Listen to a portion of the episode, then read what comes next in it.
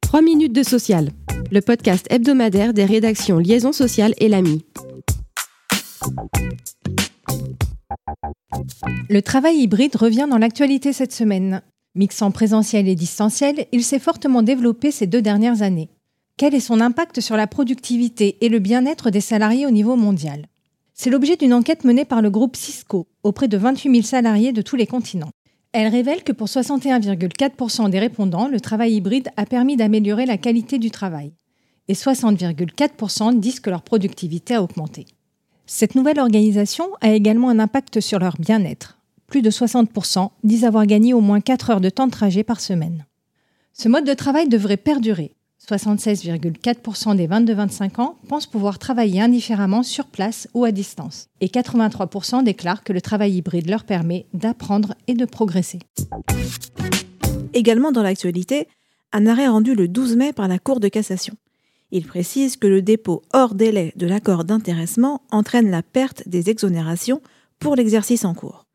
Les règles entourant un tel accord sont en effet très précises. Il doit être conclu avant le premier jour de la deuxième moitié de la période de calcul suivant la date à laquelle il prend effet. Puis, il doit être déposé à l'administration dans les 15 jours suivant cette date limite.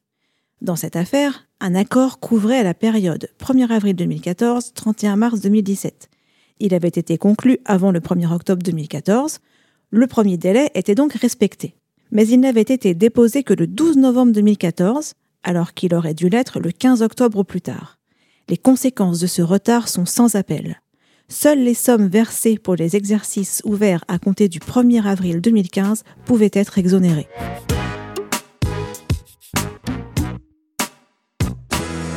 L'avenir est-il au bureau virtuel? Va-t-on demain être payé en bitcoins? C'est l'objet de notre focus cette semaine. Le monde virtuel et partagé des métaverses, bien connu des gamers et des cinéastes, intéresse depuis peu le champ du travail. Et les applications sont multiples. Imaginons un service de relations client qui décide d'intégrer un métaverse.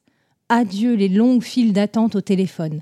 Il suffira de chausser ses lunettes de réalité virtuelle pour rejoindre des bureaux et des salles d'attente virtuelles situées dans un complexe virtuel où les utilisateurs pourront échanger, faire leurs courses ou regarder un film en attendant leur tour. Pour l'avocat Nicolas Etchepard dans la semaine sociale L'Ami du 30 mai, le métaverse rend le travail plus ludique et donc plus productif. Le droit du travail actuel offre un socle suffisant. Toutefois, de nouveaux outils devront être pensés pour résoudre certaines difficultés, comme le décompte du temps de travail, la surveillance des salariés ou encore la question des relations collectives qui se posent lorsque des travailleurs des quatre coins du monde partagent une même communauté de travail.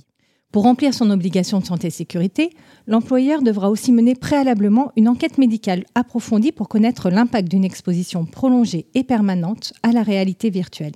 Un champ des possibles infini avec pour seule frontière celle de notre imagination.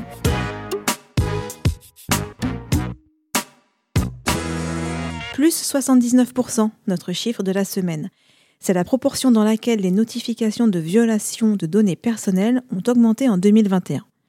La CNIL a ainsi recensé quelques 5000 notifications, contre environ 2800 en 2020. Cette hausse s'explique en partie par une forte croissance des attaques informatiques qui se sont développées avec le recours massif au télétravail.